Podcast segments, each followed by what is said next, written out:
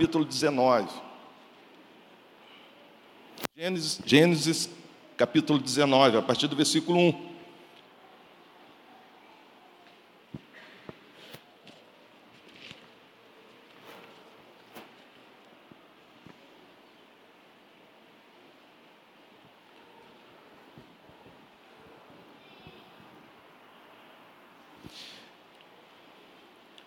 Gênesis 19, a partir do versículo 1. Diz assim: Os dois anjos chegaram a Sodoma ao anoitecer, e Ló estava sentado à porta da cidade. Quando os avistou, levantou-se e foi recebê-los. Prostrou-se com o rosto em terra e disse: Meus senhores, por favor, acompanhe-me à casa do seu servo. Lá poderão lavar os pés, passar a noite e pela manhã seguir caminho. Não passaremos a noite na, na não, pass, não passaremos a noite na praça, responder. Mas ele insistiu tanto com eles que finalmente o acompanharam e entraram em sua casa. Ló mandou preparar-lhes uma refeição e assar pão sem fermento. E eles comeram. Ainda não tinha ido deitar-se quando todos os homens de toda parte da cidade de Sodoma, dos mais jovens aos mais velhos, cercaram a casa. Chamaram Ló e lhe disseram: Onde estão os homens que vieram à sua casa esta noite? Traga-os para nós, aqui fora, para que tenhamos relações com eles. Ló saiu da casa, fechou a porta atrás de si e lhes disse: Não, meus amigos, não façam essa perversidade. Olhe, tenho duas filhas que ainda são virgens, vou trazê-las para que vocês façam com elas o que bem entenderem. Mas não faça nada a esses homens, porque se acham debaixo da proteção do meu teto. Saia da frente, gritaram e disseram: Este homem chegou aqui como estrangeiro e agora quer ser o juiz. Faremos a você pior do que a eles. Então empurraram Ló com violência e avançaram para arrombar a porta. Nisso, os dois visitantes agarraram Ló, puxaram-no para dentro e fecharam a porta. Depois feriram de seguir os homens, de seguir os homens que estavam à porta da casa, dos mais jovens aos mais velhos, de maneira que não conseguiram encontrar a porta. Os dois homens perguntaram a Ló: Você tem mais alguém na cidade? Genros, filhos, filhas? Ou qualquer outro parente, tire-os daqui, porque estamos para destruir este lugar. As acusações feitas ao Senhor contra esse povo são tantas que ele nos enviou para destruir a cidade. Então Ló foi falar com seus genros, os quais iam casar-se com suas filhas, ele lhes disse: saiam imediatamente desse lugar, porque o Senhor está para destruir a cidade. Mas eles pensaram que ele estava brincando. Ao raiar do dia, os anjos insistiram com Ló, dizendo: Depressa, leve daqui sua mulher e suas filhas, ou vocês também serão mortos quando a cidade for castigada. Tendo ele hesitado, os homens o agarraram pela mão, como também a mulher e as duas filhas, e os tiraram dali a força e os deixaram fora da cidade, porque o Senhor teve misericórdia deles. Assim que os tiraram da cidade, um deles disse a Ló: Fuja por amor à vida. Não olhe para trás e não pare em lugar nenhum da planície. Fuja para as montanhas, ou você será morto. Ló, porém, lhes disse: Não, meu senhor, versículo 19.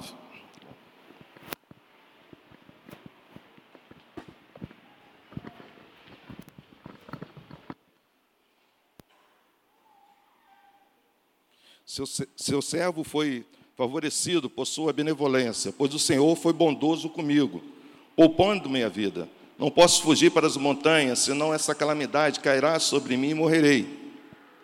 Aqui perto uma cidade pequena, Está tão próxima que dá para correr até lá. Deixe-me ir para lá, mesmo sendo tão pequena, lá estarei salvo. Está bem, respondeu ele.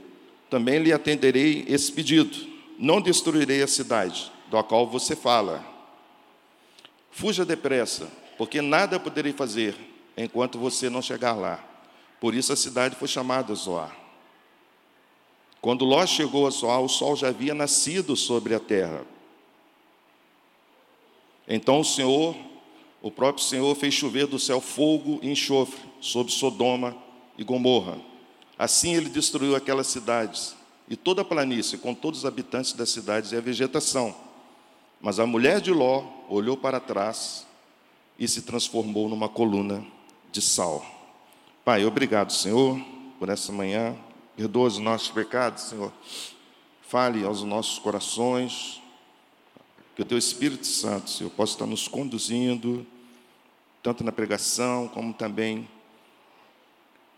para podermos nos apropriar, Pai, da Tua palavra, da Tua mensagem. Em nome de Jesus. Amém.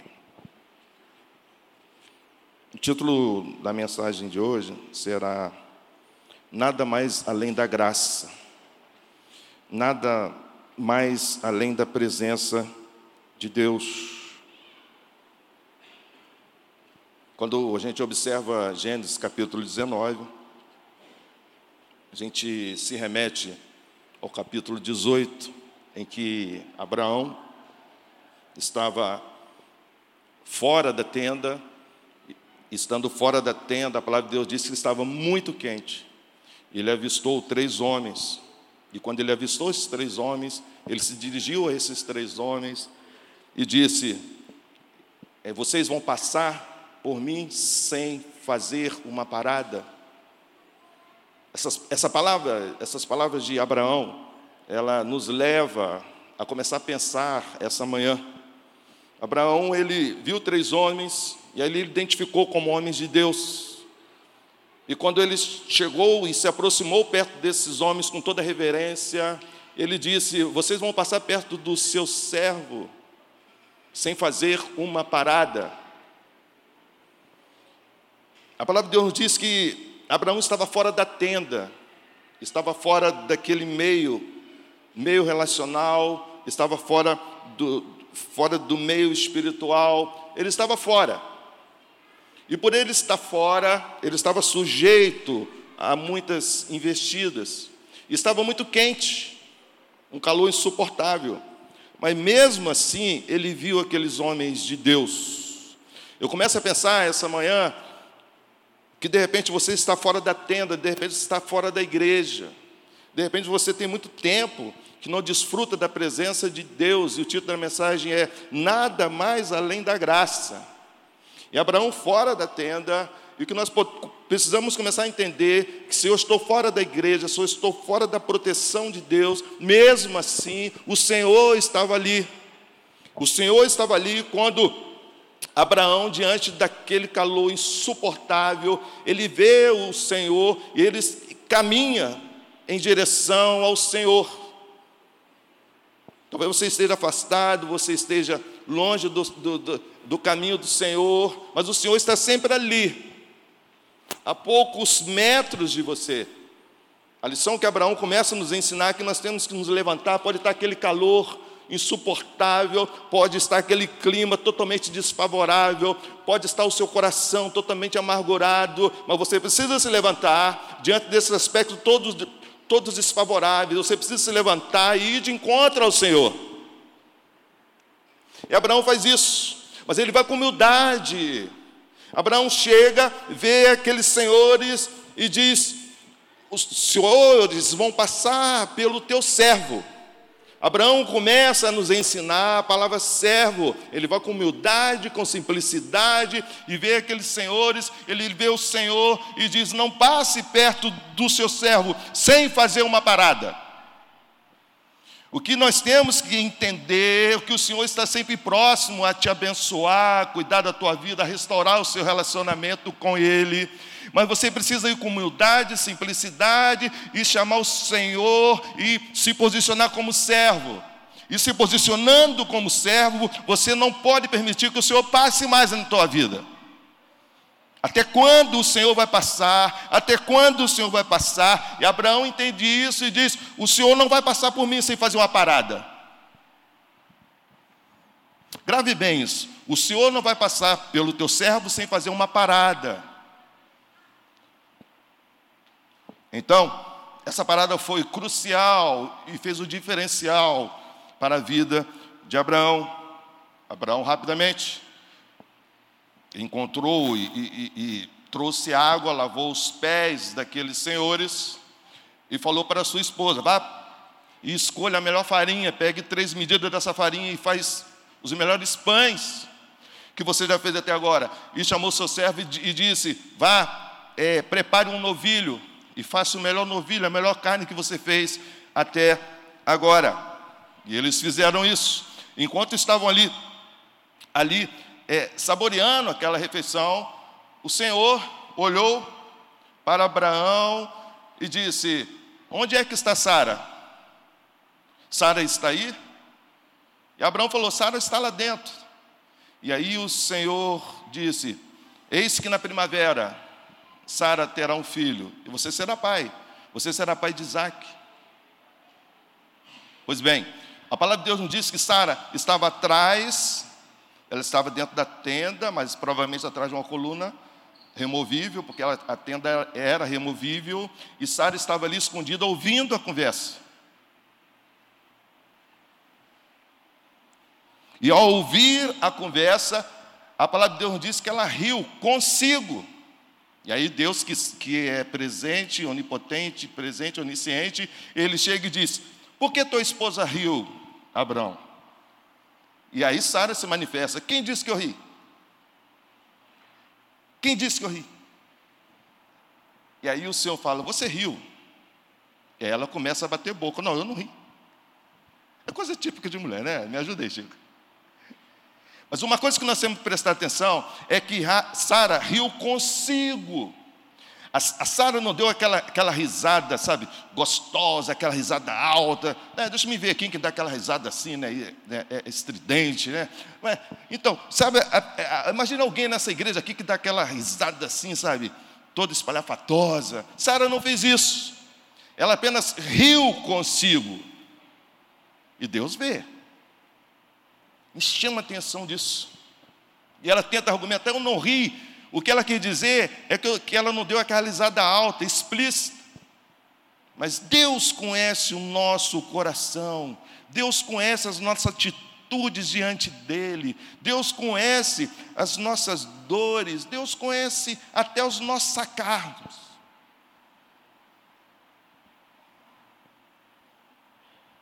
Então Deus diz: Olha, você terá um filho na primavera.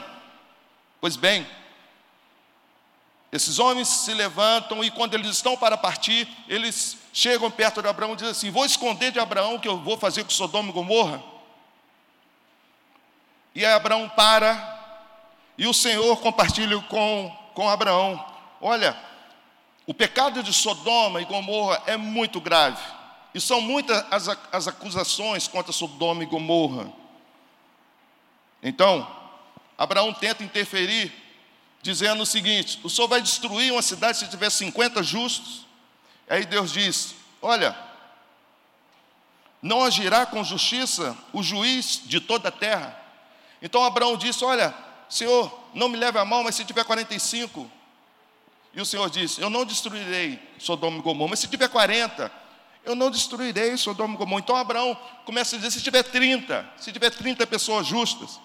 E Deus diz: eu não destruirei. Se tiver 20, eu não destruirei. Então Abraão chega e diz: olha, Senhor, não te ires, mas permite-me falar só mais uma vez. E se apenas 10 pessoas forem encontradas justas em Sodoma e Gomorra? Então o Senhor respondeu: por amor aos dez, não a destruirei. Tendo acabado de falar com Abraão, o Senhor partiu e Abraão voltou para casa. Então, os dois senhores, os dois anjos, foram para Sodoma e Gomorra. Foram para destruir Sodoma e Gomorra. E eles encontraram Ló. Encontraram Ló na porta da entrada. E Ló tem a mesma atitude de Abraão. Ló vê aqueles dois senhores e diz: Acompanhe-me a minha casa, acompanhe-me a casa do seu servo. Essa é a diferença dos grandes homens de Deus. É querer a presença de Deus na sua casa, é querer a presença de Deus na sua vida e dizer: Eu sou servo, eu estou aqui para ter um coração ensinável, eu estou aqui para aprender, eu estou aqui para te adorar. Então, aqueles homens, diante da proposta de Ló, disseram: Não, nós vamos dormir na praça. Ló insistiu: Venha à minha casa para que eu lave os seus pés que era um costume muito típico da, do Oriente, daquele período, de lavar os pés. E além de lavar os pés, eu prepararei uma boa comida. Os homens disseram: Nós dormiremos na praça. Mas Ló insistiu. E aqueles homens então foram, foram com Ló para a sua casa.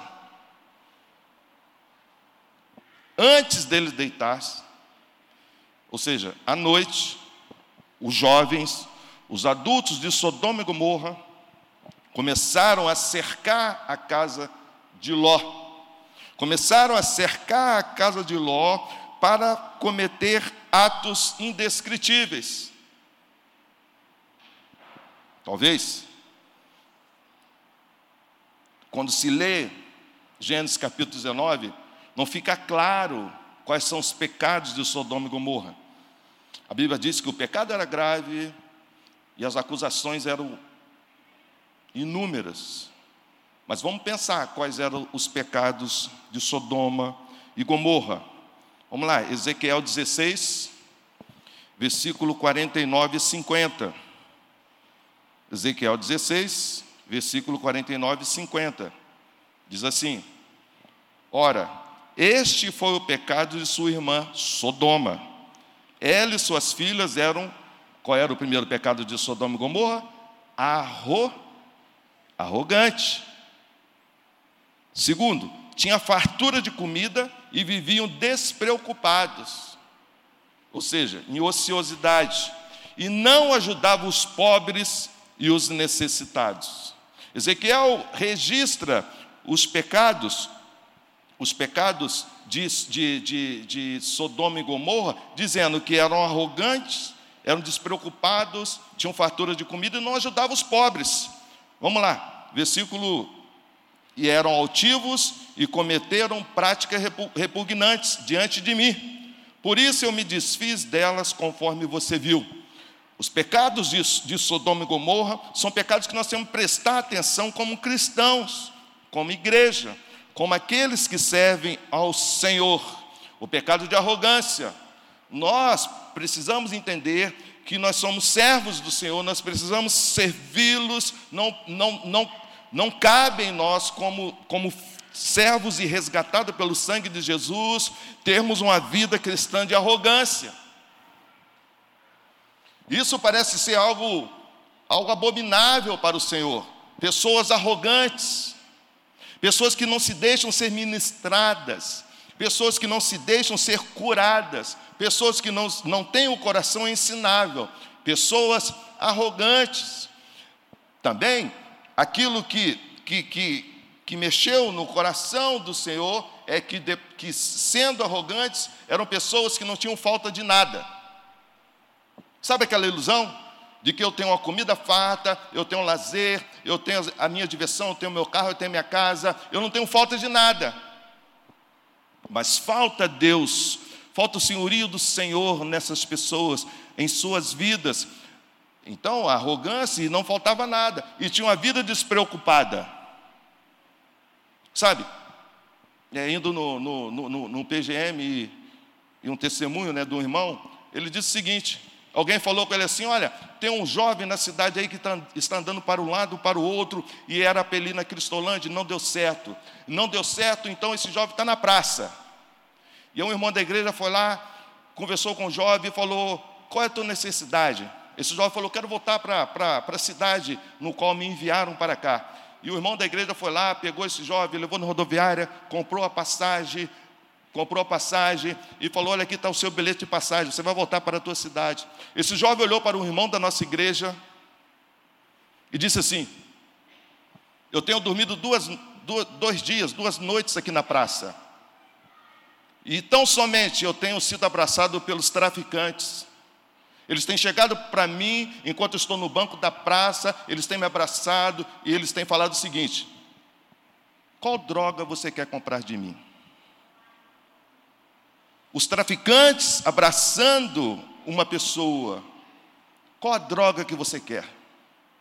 E aí ele falou: Você foi um irmão, um querido irmão, o primeiro que veio e me abraçou. O que o pecado de Sodoma e Gomorra era porque eles tinham tanto, eles tinham tanto que não lhe faltavam nada e aí eles tinham a vida despreocupados. Nós temos que sentir a dor daquele que está se perdendo. Nós temos que levantar uma geração que faça a diferença. Mas além deles terem uma vida despreocupados, de não se preocupar com, com o necessitado, ele também desprezava o pobre a pessoa simples, a pessoa necessitada. A Igreja Batista foi fundada numa guerra civil, onde pessoas, filhos, pais ficavam órfãos de filhos. A Igreja Batista foi fundada no ambiente social, no ambiente de ajuda mútua, de chorar com aqueles que choram. Nós temos que entender que o pecado de Sodoma e Gomorra foi um pecado em que eles repudiavam e tripudiavam os pobres, as pessoas necessitadas. Tinham bastante. Eu tenho certeza que você vai chegar na tua casa hoje e vai comer tanta comida e capaz de sobrar para janta, e capaz de sobrar para outro dia. A tal da comida que a gente faz é o seguinte: vamos requentar, que é uma delícia essa comida. Nós temos é abastância, mas será que nós não estamos cometendo o mesmo pecado de Sodoma e Gomorra? De arrogância, de ter o bastante, de levar uma vida despreocupado, como também ignorar os pobres, os necessitados. O pecado de Sodoma e Gomorra é porque eles eram altivos e cometiam todo, tudo contra práticas repugnantes. Lá em Judas, Judas capítulo 1, Judas, versículo 7, diz assim, Judas, versículo 7,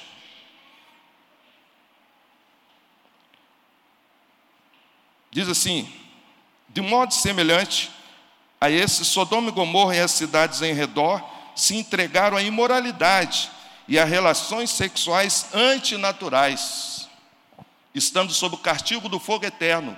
Elas servem de exemplo. Outro pecado de Sodoma e Gomorra eram as relações sexuais antinaturais. Por isso que a palavra de Deus diz que grande era o pecado de Sodoma e Gomorra e que as acusações eram muitas. Relações sexuais antinaturais, aquilo que vai de encontro à palavra de Deus. Relação extraconjugal, relação que foge ao conceito de homem e mulher. Relações antinaturais era um dos pecados de Sodoma e Gomorra. Pois bem, então, é anunciado para Ló e sua família a destruição, e as pessoas, os jovens e os adultos, eles chegam, chegam para poder derrubar a porta da casa de Ló. Mas os homens de Deus, os anjos estavam lá, e aquelas pessoas que estavam lá fora foram cometidas de cegueiras. E elas tentavam entrar, tentavam entrar e não conseguiam entrar. Tentavam arrombar a porta, mas não conseguiam. Tanto o mais jovem como o mais idoso. Pois bem, então o anjo disse o seguinte: Quem você tem aí? Você tem mais alguém? Genro, filho, filha ou qualquer outro parente? Precisamos entender também essa manhã que coube a Ló, a Ló, a levar a salvação aos filhos, aos genros, aos parentes. Quem mais você tem aí? Quem mais você tem aí? Talvez eu te pergunte essa manhã: quem mais tem na sua casa? Quem mais tem no seu meio relacional? Quem mais tem entre os seus parentes? É isso que é a pergunta que o anjo está fazendo para Ló. O que, que você tem mais aí? Não são só essas pessoas. O anjo está dizendo: quem você tiver, tire desse, do juízo que será cometido, tire da destruição de enxofre e fogo. Quem mais você tem aí? Quando nós olhamos para os nossos parentes e familiares, nós temos que olhar com amor. Nós temos que olhar com amor e olhar para essa pessoa e dizer: essa pessoa aí, tem mais gente sim. Quando eu sou salvo em Cristo Jesus pela misericórdia de Deus, eu não posso entender que a salvação ela vai restringir a mim. Eu tenho que olhar ao meu redor e pensar: tem mais gente sim. É isso que o anjo está dizendo. Você não pode olhar só para você, Ló. Veja se tem genros, veja se tem parente, veja, veja os seus filhos. Quem mais está aí? Então Ló vem e anuncia a seus genros, dizendo: saiam imediatamente, dizendo: Você tem alguém, então, genros, vocês saiam imediatamente desse lugar, porque o Senhor está para destruir. Mas os genros acharam que Ló estavam, estava brincando. Eu quero tentar pensar essa manhã com você, que às vezes, literalmente, você não está brincando em relação à palavra de Deus, mas em outras linguagens diz assim, zombando. E isso é muito sério. Talvez de forma indireta, talvez de forma inconsciente. Quando você sabe que você precisa entregar a tua vida a Jesus, o que esses genros estão negando, eles estão negando a suficiência da graça do Senhor. Eles achavam que Ló estava brincando, brincando. Qual tem sido a sua reação diante da pregação da palavra de Deus? Será que é de zombaria? Será que estão brincando? Qual tem sido a sua reação? Os genros de Ló acharam que estavam brincando, e Ló diz o seguinte: saia imediatamente. Saia imediatamente. A palavra de Deus nos leva a pensar que a salvação ela é imediata, ela não é para amanhã, ela é para hoje. Talvez você tenha que se decidir a batizar. É imediatamente. Não encarnar esse conceito e olhar como isso seja uma brincadeira. Não é. É um juízo anunciado. Então, eles se negaram a sair os seus genros. E ao raiar do dia, os anjos insistiram com Ló. Então, os anjos viram que os genros não quiseram aceitar a salvação em Cristo Jesus. E agora os anjos insistem então com Ló. Começaram a insistir com Ló. Você tem insistido com alguma pessoa? Você tem insistido na fé com alguma pessoa? Continua a insistir. O que mais a gente ouve é o seguinte: estou insistindo, estou insistindo. Continue a insistir, porque os anjos insistiram com Ló, e vendo Ló, e vendo os anjos que Ló não saía, o que os anjos fizeram? Pegaram a força Ló. Pegaram a força Ló e sua família. Tem momentos na vida, queridos, que nós temos que chegar e dizer o seguinte: olha, tua roupa aí está pronta aí, vamos para a igreja. Vamos para a igreja. Eu lembro que a minha esposa fazia isso. Eu chegava, chegava, cabeça meio, meio bamba, querendo dormir, minha esposa dizia assim: ó, oh, tua roupa está aí. Eu olhava aquele negócio assim, aquela roupa de, de crente, sabe? Antigamente, né? Aquela roupa de crente, aquela calça social, assim, meio mole, a camisa, aquela, aquela, esse destaque aqui, não sei se vocês lembram na época que era como cobrador de ônibus, lembra? Que tinha aqui assim uma alcinha, assim, como cobrador de ônibus. Eu olhei aquilo dali e eu, nossa, nada está ajudando para ir na igreja. Essa roupa aí, cor, cor salmão ainda. É, o jogador de futebol usa roupinha assim, camisetinha, eu olhando aquilo dali, calça salmão, camisa salmão e, e, e aquele grampeador do lado aqui assim, aparecendo o Silvestre Stallone, eu, não, não vai dar. Mas tem hora que tem que ser assim. Tem hora que você tem que agarrar na mão assim, dizer, ó, oh, estou passando aí, vamos para o culto. Vamos para o culto. Ó, vou passar assim, vamos para a escola dominical, vamos para a célula. Tem que ser assim, olha, vamos lá, porque amor é esse, hein? Ó, vou passar aí, vou pagar aí, nós vamos caminhar junto nesse negócio aí. As pessoas são convidadas e os genros negaram. Os anjos insistiram, e agora os anjos pegaram na mão a força e caminharam com as pessoas. Eles foram caminhando, foram até Zoar, e quando começou a destruição de Sodoma e Gomorra, A ordem era para não olhar para trás. Mas foi justamente o que a mulher de Ló fez. Olhou para trás e se transformou na, na estátua de sal, ou seja, no monumento de desobediência. Essa estátua de sal é uma referência ao monumento da desobediência.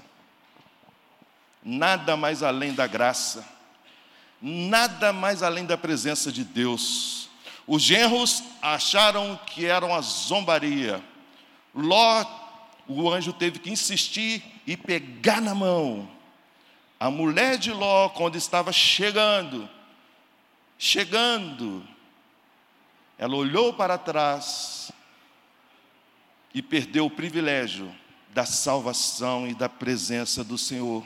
Ela olhou para trás, porque naquele momento ela pode ter entendido que não havia suficiência na graça, não havia suficiência na presença de Deus. Eu quero terminar. Não preciso abrir a sua Bíblia, mas lá em Lucas, no capítulo 17, versículo 32, Jesus faz referência a isso e diz o seguinte: Lembre-se da mulher de Jó. Queridos, se eu parasse aqui e se vocês entendessem que tudo isso era um conto, era uma história, era uma invenção, mas quando Jesus, Jesus dá ênfase a essa história, a esse fato, dizendo: lembre-se da mulher de Ló. Lembre-se. E aí Jesus diz: o filho do homem virá, o filho do homem será revelado. E se você estiver no telhado, não desça para pegar objeto algum dentro de casa. Jesus disse: se você estiver no campo, não volte para casa para pegar coisa alguma. Jesus está dizendo que a mulher de Ló, o coração dela não estava totalmente na graça. E por isso que Deus, o Senhor disse: se você estiver em cima no teto, não desça para pegar nada dentro da casa ou de casa. E aí Jesus caminha dizendo: porque onde estiver dois dormindo, um será levado e outro será deixado. Meu querido e minha querida, Jesus disse: onde tiver dois dormindo, um será levado e outro será deixado. Jesus fala do ambiente relacional. Relacional. Jesus também disse que onde estiverem duas mulheres trabalhando, moendo trigo, uma será levada e outra será deixada. Jesus está dizendo no ambiente de trabalho, no ambiente de estudo, uma será levada e outra será deixada. E Jesus disse: quando estiverem no campo, dois, um será levado e outro será deixado. Eu termino dizendo: Como anda a tua vida? A graça tem sido suficiente para você? Talvez você esteja naquele estágio de zombar da palavra de Deus, de zombar do sacrifício que Jesus fez. Talvez você esteja no, no estágio de achar que é tudo brincadeira. E aí você vem domingo, um domingo atrás do outro, entendendo que tudo é brincadeira. Talvez seja o tempo de você entregar a tua vida a Jesus e decidir, eu quero batizar. Não é brincadeira, não. Eu quero batizar. Eu quero retornar para a casa do Pai. Ou talvez você esteja naquele estágio em que as pessoas estão insistindo com você, insistindo com você, e você está precisando de, de alguém que te dê a mão e te arranque a força, te coloque a força no caminho de Deus. Tem momentos que nós somos assim, queridos.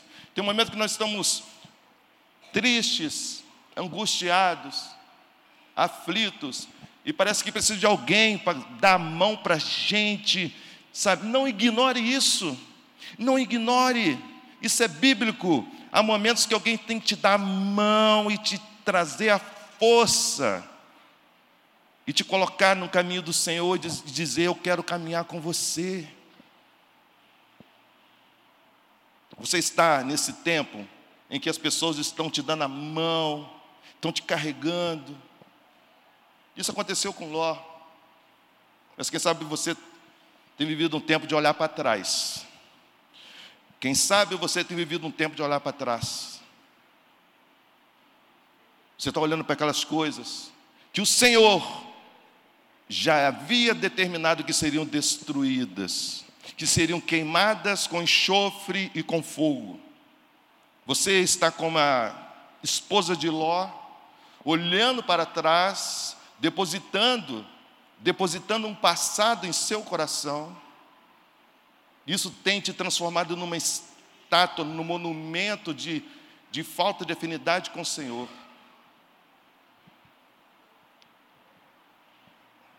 Sabe, gostaríamos que nós pudéssemos cantar, tocar uma música e adorar o Senhor nesse exato momento.